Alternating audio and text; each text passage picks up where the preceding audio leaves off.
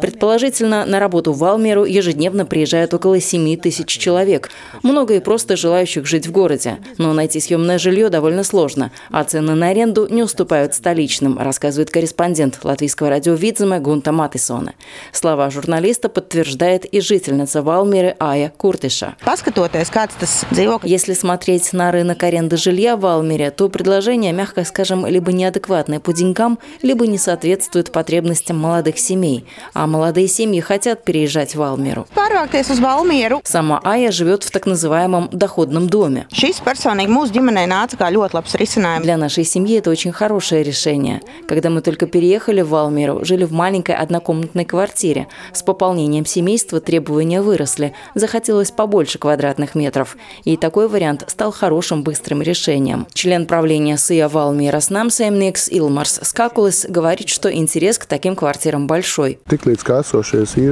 Как только какая-то квартира в существующих доходных домах освобождается, в очередь тут же выстраивается либо штук 10 предприятий, либо же мы выпускаем такое жилье на свободный рынок, и на квартиру записывается 4-5 претендентов. Доходные дома более энергоэффективные, поэтому коммунальные расходы здесь обходятся на 50 евро дешевле, чем платят в среднем по городу. Вскоре рядом с уже имеющимися доходными домами вырастут еще два. Всего будет 120 квартир, больше спрос на трехкомнатные, их будет 60. Двухкомнатных будет 50 и четырехкомнатных будет 10 квартир. Сейчас заметно выросли расходы на строительство, и особенно важна программа господдержки жилищного строительства в регионах. Программа «Алтум» лучше, чем рыночные условия. «Алтум» позволяет привлечь кредитные ресурсы по ставке 0,69%, в то время как как на рынке это 5-6%. Первый доходный дом был пилотным проектом, он был в Латвии первопроходцем, а сейчас мы получили поддержку 30% приемлемых расходов, но это накладывает и свои обязательства. В 30-летний период мы должны погасить этот кредит, и после того, как мы его закроем, половина арендной платы будет уходить в общий жилищный фонд, из средств которого будет финансироваться строительство нового арендного жилья. Для частного инвестора очень болезненно, что у этих отчислений нет конечного срока. И получается, что продолжать платить придется и детям, еще и внукам.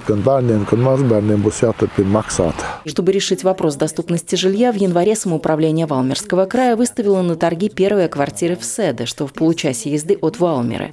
Квартиры далеко не в лучшем состоянии, предлагали их по дешевке, поэтому интерес к ним был, рассказал председатель Краевой думы Янис Байкс, представляющий партию Валмере и Видземе.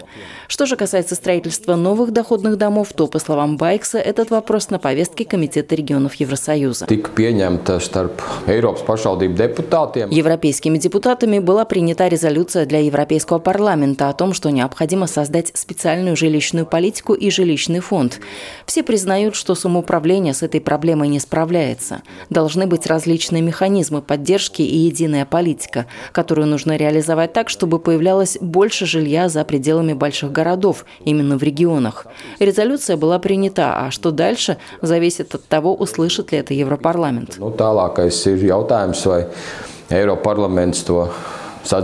Предполагается, что новые доходные дома в Алмере будут доступны уже к зиме этого года, но и они, скорее всего, жилищную проблему не решат.